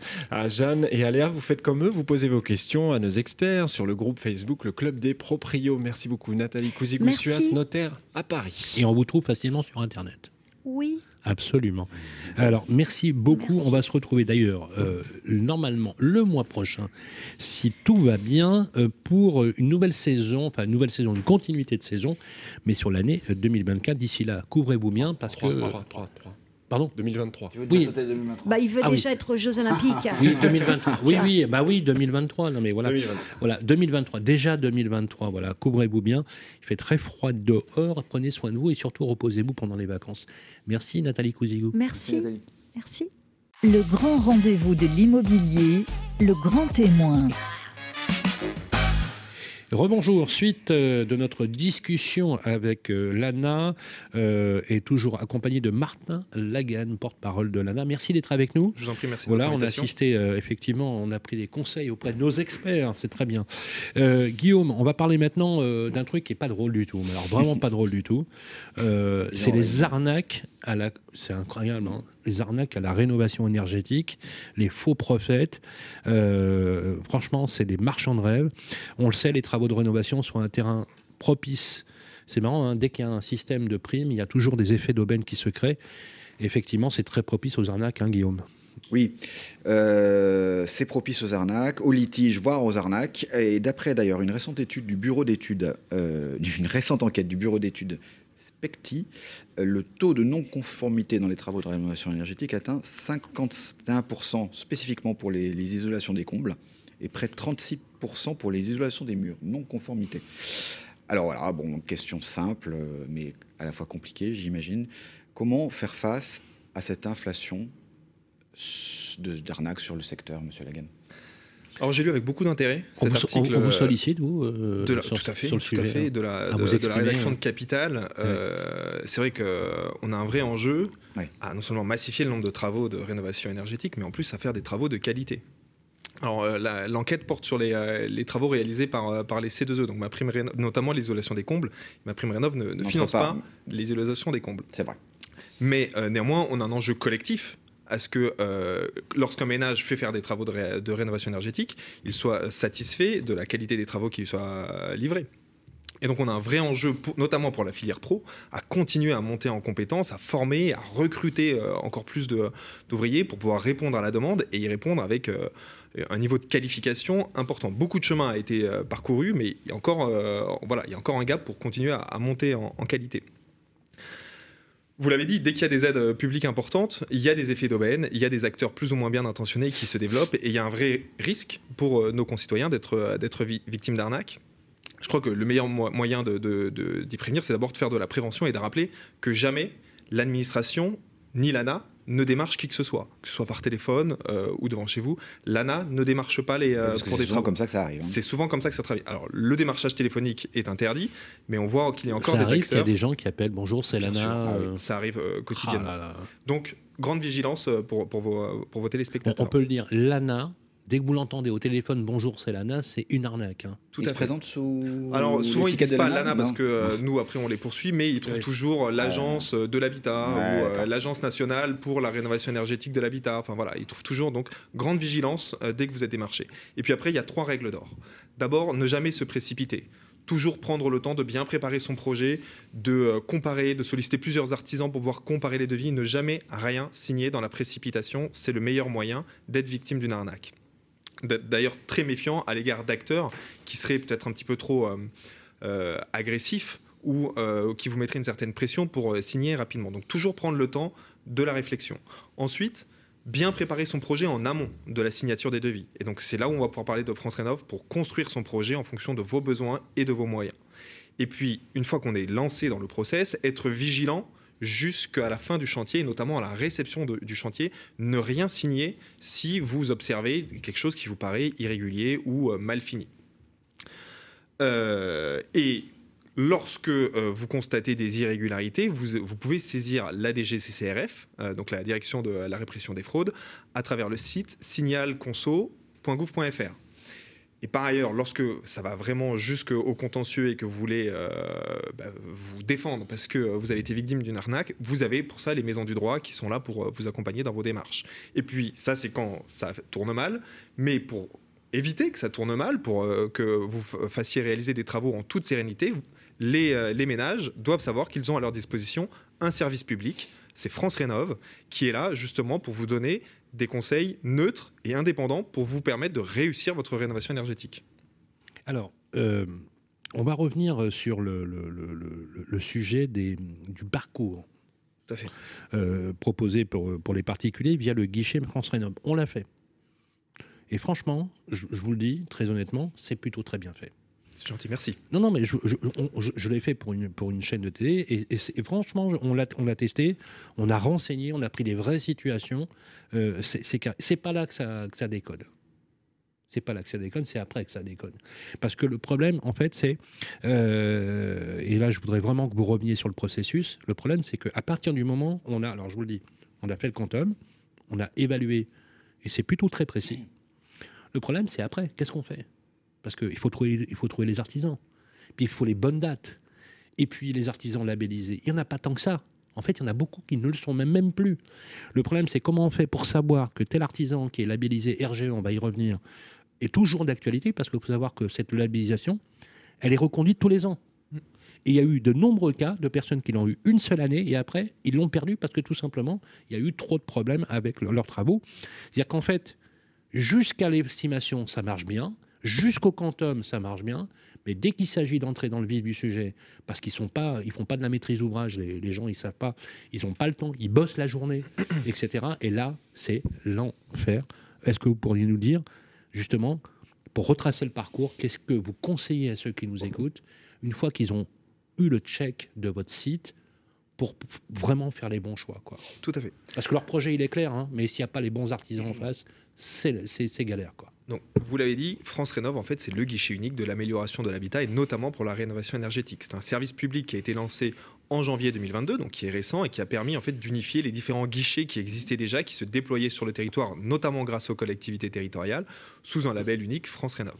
Juste un petit mot et je vous laisse poursuivre tout Bien de sûr. parce que c'est un site internet ou c'est des, des, Alors, j'y venais justement, c'est important de, de distinguer c'est quoi ce service public? Vous avez aujourd'hui une plateforme, france-rénov.gouv.fr. Vous avez un numéro de téléphone, le 0808 800 700. Et puis, vous avez 500 espaces conseils France Rénov présents sur l'ensemble du territoire. Et donc, vous avez toujours à proximité de chez vous, y aller, un espace conseil France Rénov sur lequel vous pouvez y aller. rendez-vous euh, Vous pouvez euh, prendre rendez-vous avec un conseil, un conseiller France Rénov. Vous pouvez y aller spontanément juste pour avoir, euh, voilà, y trouver de la documentation ou des premières informations. Mais si vous voulez un vrai rendez-vous, il faut, il faut prendre rendez-vous. Et donc, ce, ce, service public, il est là d'abord pour vous informer, et puis pour vous donner des conseils, je le disais tout à l'heure, neutres et indépendants pour vous permettre de construire un projet. Par exemple, par exemple, voilà, je, je, dois remplacer mes, mes, fenêtres en PVC. Ah, changer, changer. Ah non, c'est un excellent exemple. Ah, non, non, non, mais fenêtres en PVC. Je dois, je dois faire refaire l'isolation des combles, d'accord? Je dois euh, changer, euh, faire une pompe à chaleur à haute performance énergétique. J'ai déjà les idées en tête. Je sais que j'ai ces trois chantiers-là qui vont me faire descendre minimum d'une ou deux lettres sur les sept lettres énergétiques. Le problème, c'est que je ne sais pas comment faire après. en fait, le problème, c'est que vous n'êtes pas représentatif de la population française. Le, ménage moyen, il ne se dit pas il faut que je change mes fenêtres, il faut que j'isole mes combles, il faut que je fasse ça, ça va me faire faire un gain énergétique de plus 50%. Il se dit, il se dit j'ai froid. Il se dit j'ai froid et je veux plus revivre un hiver comme ça. Alors l'exemple des, fenêtres, l'exemple des fenêtres est excellent. Oui. Parce que souvent les gens vont dans un espace Conseil France Rénov en disant moi j'ai froid, je veux changer mes fenêtres, à combien d'aides j'ai droit? Et là, le conseil ah France Rénov, il va vous dire. Pas beaucoup. Il va vous dire attendez, d'abord, on va reprendre euh, depuis le début. Donc, vous avez froid, c'est peut-être pas forcément les fenêtres, c'est peut-être l'isolation de, la façade. Et puis, euh, vous êtes chauffé à quoi? Au fuel, bah, ce serait peut-être le moment d'isoler et de changer votre système de chauffage. Et donc, il va vous construire mmh. votre projet en fonction des besoins de votre logement. et on va sortir de la réflexion par juste j'ai besoin de changer mes fenêtres par j'ai besoin de retrouver du confort dans mon logement. et souvent, en fait, en faisant des travaux plus ambitieux, pour les ménages aux revenus euh, très modestes notamment, le, euh, l'apport financier n'est pas tellement plus important parce que vous allez bénéficier de plus d'aides parce que vos travaux sont plus ambitieux. Et donc vous vous retrouvez finalement avec euh, votre budget initial où vous disiez bon ben voilà j'ai tant pour changer toutes mes fenêtres. On va vous dire mais en fait avec tant vous pouvez faire beaucoup plus. Donc on a donc une prise en main globale. Ah, tout à fait. Et donc j'en reviens sur mon parcours. L'important. Le parcours. Vous allez sur la plateforme france-renov.gouv.fr. Vous pouvez avoir les, estimations euh, dont vous parliez et trouver surtout les coordonnées de votre espace conseil France Rénov. Et donc ensuite, vous vous informez avec euh, France Rénov pour construire votre projet. Vous avez des rendez-vous et on vous fait un peu du sur-mesure euh, en fonction de vos besoins. D'accord. Et après, soit vous êtes autonome dans la réalisation de ces travaux, soit vous dites, moi j'ai besoin d'être accompagné. Et c'est là où entre en jeu l'accompagnateur Rénov. C'est de l'assistance à la maîtrise d'ouvrage. Hein. Exactement. Et c'est là où on rejoint la question de Sylvain. Euh, sur être autonome. Et là, vous n'allez pas m'aider à me dire... Si vous êtes autonome, bah, en fait, vous. C'est quoi euh, autonome C'est je choisis moi-même. Oui, vous êtes, vous vous sentez capable de. Dossier. Voilà, vous, êtes capable de réaliser vos travaux, enfin pas de réaliser, mais de faire réaliser, de gérer vos artisans par vous-même, de faire vos demandes de devis, vos démarches. Et l'espace euh, rénove, est-ce qu'il lui dit attendez, je vous, je recommande si vous, vous êtes autonome, vous pas une faites faire trois devis, faites faire trois devis. Bah, l'espace Conseil France Rénov, en discutant avec euh, le conseiller, vous allez bien voir si vous vous sentez d'attaque pour le faire tout seul. vous avez l'air de bien connaître les travaux, donc vous, vous n'aurez peut-être pas besoin d'avoir un accompagnateur rénov un autre ménage va se dire oh là là mais moi en fait bon il y a la question financière mais surtout faire des travaux euh, j'en ai pas envie je le sens pas je sais pas à qui m'adresser comment je fais? Et donc là on vous oriente vers un accompagnateur rénov. Oui alors qui c'est cet accompagnateur alors l'accompagnateur rénov il peut être hein, dans cet espace qui devient obligatoire en, en, 2023, hein, ça c'est fait hein. tout à fait tout à fait. Et donc, euh, cet accompagnateur rénov, en fait, il a plusieurs missions. D'abord, euh, il va faire, il va auditer votre logement. Donc, c'est gratuit ça peut être pris en charge par. Euh, euh non, c'est pas gratuit. C'est payant et puis vous avez des aides qui vous permettent de le prendre en charge selon que vous avez des revenus très modestes. Ça, ça, ça, va dépendre en fonction des territoires. c'est pas encore fixé. Et puis ça, ça, dépend aussi des territoires. Il y a aussi des aides qui abondent, les aides de l'ANA. Donc euh, tout Pardonnez, ça. Pardonnez-moi, on, vous bombarde de questions, mais c'est normal parce qu'on veut comprendre. mon accompagnateur rénove, est-ce qu'il se déplace sur le chantier Alors c'est ça la, grande différence. que vous, allez dans, vous allez dans votre espace conseil France Rénove, c'est vous qui vous déplacez. L'accompagnateur rénove, il vient chez vous. Il vient chez vous pourquoi? Pour pouvoir faire une pour auditer votre euh, logement et faire un diagnostic de voilà en l'état votre logement, de quoi il a besoin. Et le chantier, est-ce qu'il va le suivre? Alors d'abord, avant, avant d'arriver au chantier, il regarde votre logement, il vous conseille les travaux, il vous fait des propositions, vous vous déterminez euh, les travaux que vous voulez faire. Il peut vous aider dans le choix des devis, donc dans l'analyse des devis, pour bien vérifier que les devis sont bien détaillés, que les artisans sont bien RGE, etc. Il fait son job d'AMO. RGE. Euh, euh, reconnu garant, d'environnement. Ça, c'est le label. Ça à retenir, ça. Hein, Exactement. Si on fait tout seul, ah, bah travaux, ah bah c'est simple. Il n'y a pas de label. Il n'y a pas d'aide sans RGE. Il n'y a pas d'aide sans, sans, artisan RGE. D'accord. À, à, jour, à jour, à jour, à jour, une euh, labellisation à jour. Oui, mais ça s'assurer que le type est à jour. En fait, quand vous déposez votre dossier, si euh, l'artisan n'est pas à jour, euh, nous, côté ANA, on va vous le dire. Parce qu'on ah, le voit. Le détecter. Alors, il, peut avoir, il peut l'afficher sur le devis, mais euh, l'annuaire que nous, on met à disposition, il est à jour. Avant de faire les travaux ça sera Avant de faire les travaux, puisque vous devez impérativement déposer votre dossier avant de débuter les travaux. Donc j'en reviens à mon accompagnateur. il, fait, il, s'est déplacé. Mission technique. Il peut vous aider à remplir les devis. Il peut vous aider à remplir dans les démarches pour déposer les aides. Donc là, c'est fait. C'est fait. Ensuite. Et donc après, vous choisissez. On a choisi les artisans. Vous choisissez les artisans. Vous faites. C'est vous hein, qui êtes maîtrise d'ouvrage. L'accompagnateur les valide. L'accompagnateur, il ne peut pas vous dire euh, allez voir tel artisan parce que là il y aurait un problème de, de, déontologie. déontologie. mais il peut vous dire voilà là le devis il est correct. mais s'il euh, voit trois devis, qui voit un devis par exemple hyper bas il peut vous alerter. Plutôt suspect. Mais il ne peut pas prendre la décision à votre place. Non, mais il, alerte, il, il, alerte, il dit pas. Tout à fait. Voilà, il alerte. Tout à fait. Et, il ensuite, peut également être présent à la livraison du chantier pour s'assurer que les travaux ont été bien Il est là à la livraison, donc il n'est pas là pendant le chantier. Il peut, si, si, si, enfin, vous prenez rendez-vous avec vos artisans. Après, les artisans, euh, vous les connaissez, ils sont, non, mais on a des artisans de qualité en France, donc ils vont réaliser les travaux. Non, mais Martin Lagan, est-ce que l'accompagnateur Rénov fait un travail d'AMO de visite de chantier? Et je ne parle pas de réception du chantier il peut être sollicité à toutes les étapes du chantier. D'accord. Donc, il peut faire des visites de chantier. C'est ce qui va dépendre de cette tarification aussi. D'accord. Euh, Exactement. Et puis après, c'est hyper important. avec l'accompagnateur Rénov, finalement, vous êtes accompagné depuis le début de votre projet jusqu'à la livraison de votre chantier. Et puis il y a le cas de ceux qui sont autonomes. Et donc ceux-là, ils n'ont pas forcément besoin d'un accompagnateur Rénov. D'où l'importance de faire attention à la labellisation RGE. Mais ça, vous l'avez sur le site. Et donc toujours bien rappeler que que ce soit pour les certificats d'économie d'énergie ou pour ma prime rénov, les dossiers doivent être déposés avant de débuter les travaux. Qu'est-ce qui change en 2023 avec l'accompagnateur? Il devient obligatoire d'un coup, mais pour tous les travaux ou alors, certains types de travaux? Avec ma prime rénov, on a réussi à lancer une dynamique en faveur de la rénovation énergétique. Donc, on est passé à 750 000 dossiers par an, c'est énorme. Aujourd'hui, notre enjeu, donc la massification des travaux, elle est faite. C'est euh, quelque chose de réussi. Maintenant, l'objectif, c'est de réussir à monter en qualité et de ah, réussir bah à massifier bah l'accompagnement bah pour finalement avoir des rénovations performantes. Et vous avez réussi à les recruter, les accompagnateurs Alors, au 1er janvier 2023, il y a déjà des accompagnateurs Rénov. Ce sont euh, les opérateurs de l'ANA ou les espaces conseils France Rénov qui proposent des missions d'accompagnement. Et en septembre, on va élargir à d'autres articles, comme les, cabinets d'études ou les architectes, qui pourront accompagner euh, le plus grand nombre de nos concitoyens. Martin Lagan, on ne peut pas vous laisser partir sans vous poser cette question. Comment accélérer? C'est un vrai sujet. Il y a très très peu de dossiers. C'est une catastrophe on peut comprendre pourquoi. Hein. encore une fois, c'est pas pas dirigé contre l'ANA, bien sûr, hein. mais c'est une catastrophe pour le, logement collectif, hein, parce qu'il y a vraiment des vrais passoires thermiques. Ça devient impossible à vivre au sein des immeubles en logement collectif. Pour le coup, effectivement, euh, on a euh, un problème qui n'est pas lié au litige, mais qui est lié à des profonds désaccords et des incompréhensions au sein de la copropriété, entre copropriétaires eux-mêmes, mais aussi avec les syndics de copropriété, qui sont un peu désarmés aussi, quelque part. Pas tous formés, il faut être très clair, il faut dire la vérité.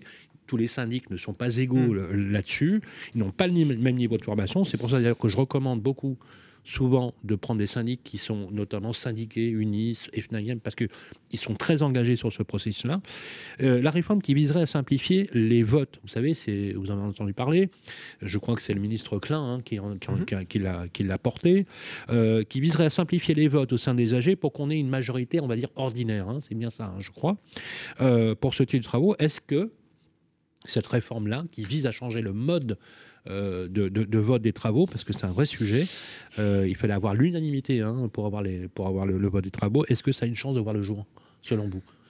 Et, puis un mot sur le collectif, parce que voilà. Sur, les, sur les la rénovation énergétique dans les copropriétés. D'abord, moi, je ne partage pas tout à fait votre catastrophisme. On sort de deux années de, de, Covid où donc il était difficile de réunir les assemblées générales. On les euh, réunissait par visioconférence. Et donc, pour tous ceux d'entre vous qui, euh, qui ont déjà vécu une AG, vous savez que c'est très compliqué de voter des travaux qui sont des montants importants en visioconférence. Souvent, les gens se disent bon bah moi j'attendrai quand même que euh, qu'on puisse en discuter. Je, coupe deux minutes, c'est pas de la provocation, mais c'est un constat. On voit bien que ma prime Rénov CoPro, ça fonctionne pas. Ma prime Rénov CoPro, ça, ça fonctionne très bien. Ma ah prime Rénov CoPropriété, l'année dernière, elle a permis de rénover 12 000 logements. Cette 12 000 année, logements, d'accord. L'année dernière, cette année, on va faire probablement deux fois plus. Oui, c'est ce qu'on disait. Il y a une vraie dynamique. La maison il y, a une vraie dynamique. Il y a une dynamique qui prend. Exactement. Et sachant que ce sont des rénovations qui sont 12 000 garanties. sur combien, quand même combien Alors, on a un vrai enjeu sur la rénovation des copropriétés. On est d'accord, il y a 9,7 millions de logements en copropriété. Donc c'est énorme. Elles ne sont pas toutes en passoire énergétique, mais quand même, il y a un vrai enjeu. Donc besoin d'accélérer, besoin de s'inscrire dans la durée parce que la décision des travaux en copropriété, c'est quelque chose qui prend du temps. Et donc les copropriétés ont besoin d'avoir de la, la réforme de la gouvernance pour les copropriétés, du coup, c'est plutôt un bon signe. Tout ce qui peut aller euh, dans le sens de, de, de, d'un assouplissement des règles de la copropriété. à ceux qui nous écoutent que dans une copropriété, comme il faut l'unanimité. Il suffit qu'il y en ait un qui veut, qui veut, qui veut pas. Pas tout à fait. ça, dépend des travaux. pour vous, c'est quoi les clés alors du coup pour, euh, si D'abord, c'est pour donner de la visibilité aux propriétaires sur le fait qu'ils auront droit à une aide. Souvent, le crédit d'impôt, vous savez, les gens disent c'est quoi? C'est une année pour voter les travaux et ensuite c'est quoi? Il faut, Généralement, il faut ça s'inscrit sur trois ans euh, la rénovation d'une copropriété. Donc, ce qui explique ce qui explique qu'on n'a pas des chiffres éloquents du côté de ma prime Mais nous, avons, des chiffres en forte nous avons des chiffres en forte croissance et euh, l'ensemble des, enveloppes budgétaires sont consommées. Donc on est vraiment sur un, et on voit bien que de plus en plus de, copropriétés s'emparent de ma prime rénov copropriété et on voit nous les dossiers qui sont en train d'être préparés. Et alors juste sur ma prime rénov copropriété, si vous voulez, c'est une aide collective qui est versée au syndicat de, de copropriétaires. Et donc c'est plus une aide individuelle où chacun a à remplir un dossier en fonction de critères personnels. Là aujourd'hui, c'est un dossier déposé par le syndic, une aide versée au syndicat de copropriétaires et qui ensuite est répartie à l'ensemble des copropriétaires selon les tantièmes. Et donc, que vous soyez propriétaire occupant ou propriétaire bailleur, vous avez droit à une aide. Et donc ça, dans le, passage à l'acte, dans le vote des travaux, ça va être très déterminant parce qu'il n'y aura plus cette dichotomie entre... Sylvain, c'est quoi les clés pour accélérer si on devait accélérer pour euh, Alors, non, c'est un donner de la visibilité sur les aides et les inscrire dans le temps, c'est ce qui est fait en ce moment par le gouvernement. Et deux, en effet, tout ce qui peut permettre de d'assouplir bah, les, euh, les règles. C'est à mon sens, mais ça, le ministre, le ministre, je laisserai le ministre présenter sa réforme. ça, c'est au bah, ministre de euh, décider. Le ministre, si un jour on le voit, et on serait très content de le voir, mais. Et dernier point, il y a hein. quand même un sujet sur le reste à charge et euh, notamment ah. pour les, copropriétaires modestes. Donc, euh, soutenir les, copropriétaires les plus modestes avec des aides peut-être un peu bonifiées, et ça euh, c'est en cours de réflexion. C'est déjà le cas, mais on regarde si on peut pas augmenter un peu plus cette bonification. Et surtout, après, il y a la question du reste à charge. Et donc, on a un besoin d'un engagement des acteurs bancaires pour pouvoir financer ce reste à charge avec, avec des prêts collectifs notamment. Merci, Merci. beaucoup, Martin Lagarde. Merci à vous. je rappelle que vous êtes porte-parole de l'ANA l'Agence nationale pour l'habitat, et on retrouve d'ailleurs toutes les informations portées par l'ANA sur votre site. Voilà, et c'est pas AA mais ANA parce que notre producteur préféré, il a confondu ça avec un groupe suédois. Hein, T'étais pas né à l'époque. Hein, voilà, et surtout sur france-renov.gouv.fr. Voilà, voilà. et france-renov.gouv.fr où on a toutes les informations. Martin Lagarde, je rappelle que vous êtes le porte-parole de l'Agence nationale pour l'habitat et euh, bravo, vous êtes plutôt bien défendu. Merci beaucoup. Pour un bel exercice. En tout cas, j'ai tout compris, ce qui est une très bonne chose. Parce que si j'ai compris, forcément, vous avez compris. On enchaîne tout de suite. Le grand rendez-vous de l'immobilier, le point juridique de l'ANIL, l'Agence nationale pour l'information sur le logement. Eh bien, rebonjour à toutes et à tous, 44e numéro, et oui, déjà 44, avec euh, toujours comme chaque mois le point juridique de l'Agence nationale pour l'information sur le logement avec sa directrice générale. Bonjour Roselyne, comment ça va? Ah, Bonjour messieurs, très bien. Alors Roselyne, nous allons aujourd'hui parler de, euh, on va dire, de nouvelles incitations pour 2022 euh, qui se termine. Surtout 2023. Mais surtout 2023, notamment pour tous les travaux à faire pour euh, les bailleurs, beaucoup de beaucoup d'enjeux pour cette pour cette, cette nouvelle année et notamment avec la loi énergie climat. Oui, alors on va refaire un tout petit peu d'histoire, mais bon, une histoire qui n'est pas si ancienne que ça. Donc, euh, une petite loi énergie-climat du 8 novembre 2019, une, loi climat et résilience du 22 août 2021. Et là, ces, textes, ils vont inviter les bailleurs à faire des travaux. des travaux pour mettre en conformité avec les normes de décence énergétique. Hein. donc euh, je pense que tout ça, on l'a bien en tête. C'est-à-dire que euh, les conséquences directes, c'est euh, je ne peux plus augmenter mon loyer, donc pour les baux signés ou les baux renouvelés ou reconduits à partir du 24 août, et à terme une interdiction de mise en location. Donc avec un risque qu'on a bien identifié de sortie du parc, mais surtout c'est qu'on va contraindre les bailleurs, là on les avait invités jusqu'à maintenant, mais maintenant une vraie contrainte pour les bailleurs de faire ces travaux pour pouvoir respecter ces fameuses normes de performance énergétique. Donc évidemment, euh, à compter du 1er janvier 2023, on sait que le logement doit respecter un seuil euh, de performance, c'est 450 kW par mètre carré par an d'énergie finale. Mhm. Et euh, on sait qu'à partir de 2025, on va raisonner en matière d'étiquettes, hein, les étiquettes DPE. Donc là, on devra être classé entre A et F. Et puis en 28, ça sera entre A et E. Et en 34, entre A et D bien sûr. Sur l'outre-mer, euh, on a un petit calendrier qui est euh, euh, légèrement décalé en 2028, puisqu'il y a des dispositions particulières sur ce territoire. Donc, à compter de 2025, peut être loué un logement a et F, compté du 1er janvier 2028 entre les classes A et E, mhm. et euh, en 2034 entre A et D. C'est très clair pour tout, pour, tout, pour tout le monde. Alors, pour aider ces travaux de rénovation énergétique, euh, vous avez des, on a des aides nationales, mais aussi des aides locales. Elles se cumulent aussi? Alors, exactement. Euh, c'est-à-dire que tout le monde connaît ma prime rénov'. Donc ça, c'est une aide nationale hein, qui est destinée aux, bailleurs. Euh, mais en complément, euh, les collectivités territoriales peuvent euh, octroyer des aides pour aider les bailleurs à mettre en conformité leur logement. Donc surtout, n'hésitez pas à consulter le site de l'ANIL qui recense plus de 1500 aides aux travaux. Alors ce n'est pas que pour les bailleurs, hein, il y en a pour tout le monde, mais parmi celles-ci, certaines sont, sont éligibles, les bailleurs y sont éligibles. Et puis, ce qui est important aussi, c'est de rappeler que pour un bailleur, euh, faire des travaux, il y a des enjeux aussi de fiscalité parce qu'il y a des choses qu'on peut déduire de ces revenus fonciers. Il n'y a pas que les aides à solliciter. En fait, c'est un plan de financement qu'il faut carrément euh, établir avec euh, bah, quel, quel, type d'aide je peux solliciter, quels sont les impacts éventuels sur le loyer, et puis fiscalement, est-ce que je pourrais déduire certaines choses. Bien sûr. Alors, vous avez aussi, euh, bien évidemment, euh, on a tout l'arsenal. Hein. Euh, vous avez parlé de déficit foncier, vous avez parlé de cumul des, aides. Est-ce que le chemin balisé pour les propriétaires ou les occupants, il est assez simple quand même pour s'y repérer dans tout ça Alors, évidemment, il y a beaucoup de communication aujourd'hui sur, sur ces différents dispositifs. Mais ce qui est peut-être le plus marquant, c'est que la loi de finances rectificative pour 2022 elle est venue apporter, euh, je dirais, une modification significative en matière de, de, déficit foncier qui mhm. était, je pense, demandée depuis de nombreuses, nombreuses années. très clair. Euh, par, euh, par les professionnels de l'immobilier, notamment. Une grosse avancée, ça. Hein. c'est une véritable avancée, puisque là, on est sur un doublement du seuil d'imputation du déficit foncier sur le revenu global, mais pour les dépenses uniquement de rénovation énergétique.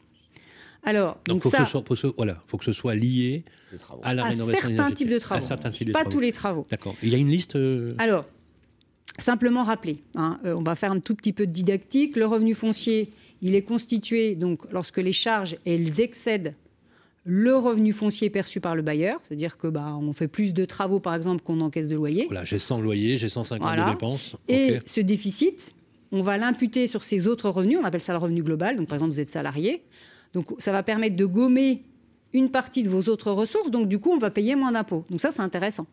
Donc avant, le seuil, il était de 10 700 euros, c'est-à-dire qu'on pouvait ça reporter la, le déficit. la masse taxable. Ah, exactement. Hein, c'est pas l'impôt lui-même. Il hein, faut, le rappeler. Que si, par exemple, s'il y a 100 de dépenses euh, et 50 de loyer, les 50 ne sont pas à déduire de la feuille d'impôt, mais de la masse qui permet de la masse sur laquelle on va imposer. Donc on va peut-être sauter de tranche, on va peut-être. Euh, Absolument passer une tranche inférieure, ce qui mm. peut être intéressant.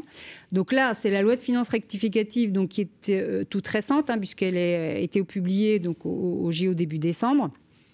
Et du coup, elle double, donc euh, on fait une multiplication par deux, donc on passe à 21 400, euh, sous réserve, donc comme on le disait, que le bailleur il s'engage à faire des travaux de rénovation énergétique, qui va passer le logement d'une classe soit E, F ou G, donc au sens euh, e, de, voilà, de, notre DPE, donc euh, référence à notre code de la construction et de l'habitation, à une classe A, B, C ou D. D'accord, A, B, C ou D, donc c'est très très clair. Et donc du coup, c'est un petit coup de pouce, on va dire, pour les propriétaires bailleurs. Bah, l'objectif, c'est vraiment inciter les bailleurs, c'est-à-dire que en plus de l'aide, euh, en plus des aides locales, ils se sont dit, ben, ben on, va, on va encore faire euh, un geste. Tout ça mine de rien, voilà, imaginons qu'il y a 3 000 euros de déficit foncier ou 4 000 euros de déficit foncier, euh, ça vous fait sauter une tranche. C'est ça. Donc du coup, c'est quand même. Alors on attend quand même un décret pour venir vraiment nous préciser, je pense, les travaux, le détail des travaux. Donc bah, ça, on, le suivra avec, avec attention. Et c'est vrai que finalement, cette mesure, elle est vraiment en cohérence avec ce qu'avait prévu la loi climat résilience qui interdisait la location des logements G à partir du 1er janvier 2025. Donc ça veut dire que là, on est les F en 2028. Ça veut dire que là, on se dit, euh, alors, ça va pouvoir s'appliquer aux devis qui sont acceptés à compter du 5 novembre, donc euh, depuis déjà acceptés là, qui seront concernés, et les dépenses qui seront engagées entre le 1er janvier, il faut qu'elles soient acquittées, entre le 1er janvier 2023 et le 31 décembre 2025. Acquittées, c'est-à-dire payées. Hein. Payées. Et imaginons, travaux vous faites des travaux. Ah il va falloir justifier que la note, elle a changé. Bah donc il va falloir que le bailleur justifie qu'il a changé effectivement de note, et donc ça au plus tard le 31 décembre 2025. Si ça n'avait pas été le cas, c'est-à-dire que les travaux ne sont pas performants par exemple, euh, il peut y avoir une reprise euh, ils seront reconstitués, ces revenus, et ils seront réintégrés aux revenus du bailleur. Donc il y aura un contrôle. Alors s'il le fait en 2023, travaux effectués, il peut bénéficier donc du déficit foncier. Mm. Et euh, en 2025, c'est ça? Il Alors, il, aura, il aura un délai. Alors, je pense que le il, aura deux, il aura deux ans pour faire un DPE qui homologue, pour justifier, qui homologue le, fait qu'il a, qu'il a, sauté mm. de deux lettres énergétiques. S'il est âgé, il faut qu'il soit AD. Quoi. C'est ça, c'est-à-dire qu'il faut que de toute façon, on fasse disparaître du parc euh, Donc, obligatoirement pour résumer, pour résumer, on a le 1er janvier 2025, donc là on a un compteur qui tourne jusqu'en 2034. Et bien évidemment, maintenant, pour coup de plus ou coup de boost supplémentaire, sans faire de, mauvais jeu de mots, pour les propriétaires, avec un euh, déficit foncier qui est vraiment élargi, effectivement, aux travaux de rénovation énergétique. C'était quand même, euh, c'était quand même euh, plutôt ingénieux de la part de, de, l'État pour le faire. Voilà, c'est effectif donc depuis le 5 novembre alors, c'est les devis qui sont acceptés, mais il faudra effectivement que les dépenses soient acquittées en 2023, 2024 ou 2025. Donc, euh, les bailleurs, dépêchez-vous. Ah, voilà, dépêchez-vous. C'est la, c'est la, bonne, c'est la bonne idée. Euh, merci Roselyne. On va se retrouver le mois prochain. On sera en 2023, justement. On sera en plein dans l'obligation. Euh, d'ici là, bien évidemment, euh, prenez soin de vous, réchauffez-vous, reposez-vous pendant ces, ces fêtes de Noël et on va se retrouver justement avec toujours ces sujets de rénovation énergétique. Et Dieu sait qu'en ce moment, l'énergie, c'est le sujet du jour. Exactement. À tout de suite. Le grand rendez-vous de l'immobilier, ça vous concerne. Les amis, rebonjour. Pour ça vous concerne, oui, oui, oui, oui, ça vous concerne, deuxième formule, et vous posez effectivement chaque mois les questions à des agents immobiliers, des avocats ou des notaires. Et en l'occurrence, nous allons recevoir une notaire tout à l'heure, la star du notariat français. Euh, c'est le quatrième rendez-vous de l'immobilier avec Xavier euh, Demezois, avocat à Paris. Bonjour Xavier. Bonjour Sylvain. Et c'est toujours l'ami Vincent qui préside aux destinées des questions trop d'honneur. Merci beaucoup, Sylvain. Je, vous en prie, mon cher J'y vais pour la question donc. je vous en bah, Allons-y. comme chez vous. Xavier de Mezo, une question pour vous. Elle est de Pierre sur le groupe Facebook Le Club des Proprios. Euh, Pierre loue sa résidence principale à Paris sur Airbnb. Est-ce qu'il est possible pour lui de louer au-delà de 120 jours par an? Et si oui, comment? 120 jours par an, Airbnb? Alors effectivement, à, Paris, on a une réglementation, euh, et notamment dans les grandes villes euh, comme Lyon, Bordeaux, Marseille, et tout particulièrement à Paris, on a une réglementation qui est très simple, c'est que votre résidence principale, vous pouvez la louer à hauteur maximum de 120 jours par an sur une plateforme de type Airbnb en courte durée. Euh, c'est prévu par le Code du tourisme à l'article 324. Et ce qu'il faut savoir, c'est que si vous dépassez ces 120 jours, vous vous exposez à des poursuites de la ville de Paris mmh. et à vous retrouver au tribunal avec une amende qui peut s'élever à 10 000 euros. Il faut savoir que pas plus tard que l'année dernière, la ville a poursuivi une centaine de personnes et euh, les amendes sont tombées de façon hmm. assez sévère.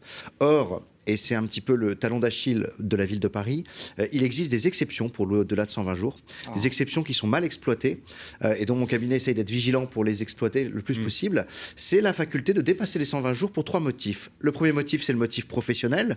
Le deuxième motif, c'est le motif médical, qui est plus rare évidemment. Et enfin, le troisième motif, extrêmement rare celui-là, la force majeure. Mm. Donc on va se concentrer sur le motif professionnel, qui est un des motifs, à mon sens, qui peut être le plus exploité par les Parisiens. Et mon cabinet a été le premier à obtenir une victoire majeure cette année, puisque j'ai obtenu euh, une décision où ma cliente euh, travaillait dans une clinique à La Rochelle. Donc, c'était sa résidence principale était à Paris. Elle partait à La Rochelle, elle avait un contrat de travail là-bas. Et la ville de Paris l'a poursuivie en dépassement de 120 jours. Le tribunal m'a donné gain de cause en estimant que, comme c'était un motif professionnel, elle pouvait déplafonner ces 120 jours. Mmh. Et euh, la, ville a fait appel et la cour d'appel a confirmé ma victoire en estimant qu'effectivement, euh, c'était bien un motif professionnel qui répondait aux exceptions légales du Code du tourisme. Alors c'est une décision qui est majeure puisqu'elle peut faire jurisprudence potentiellement. Et aujourd'hui, elle ouvre la voie, notamment à des expatriés, par exemple, euh, qui sont dans des pays où là j'ai une mmh. cliente qui est en détachement à l'ONU au Mali euh, un autre client qui travaille pour un groupe pétrolier. Bien, euh, Xavier, oui. cette personne travaille à La Rochelle. Oui. Elle avait son domicile à Paris. Exactement. En fait, elle avait, sa, elle avait, sa, résidence principale à Paris. Et sa résidence principale, elle l'a louée en Airbnb. Voilà, exactement. C'est ça. Exactement. Et, elle, avait, elle a largement dépassé le quota. Elle avait dépassé le quota, mais elle était amenée, pour des raisons professionnelles, à être tout le, toutes les semaines, une, une, une, ou deux jours par semaine euh, à La Rochelle. Elle était hébergée sur place par son, par son groupe hôtelier. Euh, et effectivement, le cour d'appel a considéré que c'était bien un motif professionnel. Et là, pas plus tard que quelques, il y a quelques semaines, j'ai la ville de Paris qui a contrôlé l'un de mes clients, euh, qui est lui aussi euh, en expatriation. Il a un contrat d'expatriation. Hmm. Je ne pense pas que l'affaire ira au tribunal pour cette raison-là. Alors, il faut rester prudent quand même, parce que les gens pourraient se dire tiens, j'ai un motif professionnel. Donc, quelqu'un qui louerait son appartement. Oui perso, le résidence mmh. euh, et qui bosserait par exemple à Tours quatre jours par semaine, il pourrait. Euh, Alors justement, parce que l'idée c'est pas de laisser vide l'appartement. C'est là où il faut, c'est là où il faut être très prudent et c'est là où aussi le rôle de l'avocat est important. C'est que déjà ah il faut que ça reste la résidence principale, mais plus loin encore, il faut, je crois, et c'est ce que j'avais commenté après cette décision, il faut vraiment faire examiner par un conseil juridique chaque chaque cas est différent. Euh, j'ai un client, par exemple, qui travaillait au Maroc. Il avait une entreprise. C'était pas tout à fait euh, une entreprise, si vous voulez, où il y était tout le temps. C'était un petit peu flou. Hmm. Il avait son siège social là-bas, mais il n'y était pas souvent. Je lui ai déconseillé de déplafonner les 120 jours. C'est du cas par cas. Euh, si, par exemple, vous commencez à faire du télétravail à Bordeaux chez vos parents, non, ça fonctionnera peut-être pas de la même façon que un, client qui a un contrat d'expatriation. Hmm. Donc, j'invite les clients, j'invite surtout vos auditeurs et votre auditeur à la plus grande prudence. Et avant de dépasser les 120 jours, de se faire assister d'un conseil qui va pouvoir le mettre en garde ou non mm. sur son risque juridique, puisqu'il faut quand même savoir, et c'est ma conclusion, que la ville a toute liberté de toute façon pour soumettre le cas au tribunal. Donc il y a toujours un risque qu'un magistrat n'évoque pas, voilà, se mm. penche sur le sujet et estime qu'une amende peut être prononcée. Voilà, donc prudence tout de même. on, on est loin de de la résolution sur le problème d'Airbnb. Hein. Non, mais il y a quand même trois cas, donc pro, médical et force majeure. Euh, et donc euh, l'avocat est conseille là-dessus. Euh, deuxième question maintenant, une question d'Arthur de Bordeaux pour vous, Xavier de Meuzois. il subit des infiltrations d'eau en provenance des parties communes de sa copropriété. Le syndic n'entend pas y remédier. Comment débloquer la situation et obtenir réparation C'est ce que nous demande Arthur à Bordeaux. Le syndic, c'est vraiment pas bien. Alors ça, c'est on, est sur un, on est sur un cas d'école. Il faut savoir déjà la, la règle de base beaucoup, beaucoup de copropriétaires l'ignorent, c'est l'article 14 de la loi de 65, c'est la grande loi qui organise les, hmm. la copropriété en France. L'article 14 nous dit quoi? Il nous dit que le syndicat des copropriétaires est responsable des désordres qu'il occasionne euh, ensuite de l'origine des parties communes. Il faut savoir que c'est une responsabilité de plein droit, c'est-à-dire que c'est une responsabilité où le syndicat n'a pas besoin d'avoir commis une faute pour que le copropriétaire puisse être indemnisé. Je donnais un cas d'école à votre client, notamment un dossier que j'ai gagné à mon cabinet il n'y a pas longtemps. J'avais une copropriété à Boulogne absolument similaire à votre auditeur. Hmm. Ma cliente habitait au dernier étage il pleuvait dans son appartement, la toiture était fuyarde. Ça faisait des années qu'elle demandait au syndicat des copropriétaires le vote de la réfection de la toiture, et systématiquement la copropriété refusait ce vote et renvoyait euh, au calendrier grec. Le syndic était dépourvu, il faut aussi reconnaître euh, que le syndic tentait de faire ce qu'il pouvait, mais il ne peut pas inventer de l'argent et un vote qui n'existe pas. Alors qu'est-ce que j'ai recommandé à ma cliente qui venait de perdre son locataire, qui était parti à cause de la pluie dans l'appartement? Euh, J'ai fait désigner un expert judiciaire.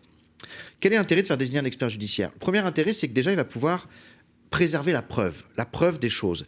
Deuxième intérêt, c'est qu'il va pouvoir donner des instructions à la copropriété, prendre toute mesure utile, comme dirait le juge, pour ordonner au syndicat des copropriétaires de sécuriser la zone, de faire des travaux, etc. Généralement, s'ensuit une assemblée générale extraordinaire et généralement s'ensuit un vote des travaux. Hmm. Donc les travaux ont été faits dans, le cadre de mon expertise judiciaire et c'est là où ça devient intéressant pour, son, pour votre auditeur, c'est que mon client non seulement a pu obtenir ses travaux, mais de surcroît, grâce au rapport d'expertise judiciaire, il a pu se faire indemniser l'intégralité de son préjudice, à savoir ses pertes de loyer, les frais d'expertise, ah mais encore les frais d'avocat. Et mon client, il est parti avec 50 000 euros d'une décision du tribunal et une toiture neuve. Donc, il y a des solutions. Il y a un texte. Là encore, il ne faut pas hésiter à se faire adjoindre d'un conseil juridique qui pourra, le cas échéant, observer toutes ces étapes procédurales pour obtenir gain de cause pour votre client et pour votre auditeur. Article 14, loi de 65 et expert judiciaire. Idéalement, quand vraiment la situation est bloquée. Ok. Merci beaucoup. Xavier Demezois, avocat à Paris. Et votre cabinet, on le retrouve aussi sur demezois-avocat.com. Merci beaucoup. Merci à vous. Merci, l'ami Vincent. Merci, Xavier. Toujours aussi pertinent les conseils. Et on ne saurait trop recommander à ceux qui nous écoutent de consulter les spécialistes, qu'ils soient avocats ou notaires. Le grand rendez-vous de l'immobilier, Guillaume Chazoulière, Sylvain Lévy-Valency. Et eh bien voilà, c'est terminé pour ce 44e numéro qui va clôturer d'ailleurs l'année 2022. Euh, On va, il me reste à vous souhaiter de très très belles fêtes de fin d'année. Vous êtes toujours plus nombreux à nous suivre. Merci. Euh, on essaye de chaque mois de vous donner les bonnes euh, clés de lisibilité, les bons tuyaux pour porter vos projets immobiliers. Et on va se retrouver en janvier. Ce sera le 20 janvier exactement, Guillaume. Oui, tout à fait. Ben, il me reste pas pas à dire grand chose à part vous souhaiter de Bonne fête de fin d'année à vous, chers auditeurs, et à toi, Sylvain. Repose-toi bien. On va tâcher de se faire un, voilà, de se reposer euh, et dignement. On va dire un mot effectivement aussi pour nos équipes, euh, euh, notre Nicolas, Vincent, Théo, Jason, Baptiste, toutes les équipes techniques et de Capital et de Radio Imo, d'avoir participé euh, à toutes ces émissions, à la fabrication de ces émissions. Vous ne les voyez pas, mais sans eux, ben, on n'aurait pas, euh, on, on, serait tout simplement pas là. mais aussi tout ce que vous nous apportez vous-même en nous écoutant chaque mois. chaque fête a son lot de bonnes et de mauvaises nouvelles. là, on va vous souhaiter que des belles nouvelles pour le jour de l'an, pour Noël. Portez-vous bien, prenez soin de vous. On se retrouve en janvier. Le grand rendez-vous de l'immobilier, en partenariat avec Orpi. 1350 agences immobilières partout, rien que pour vous. À retrouver sur les sites de Radio Imo et Capital.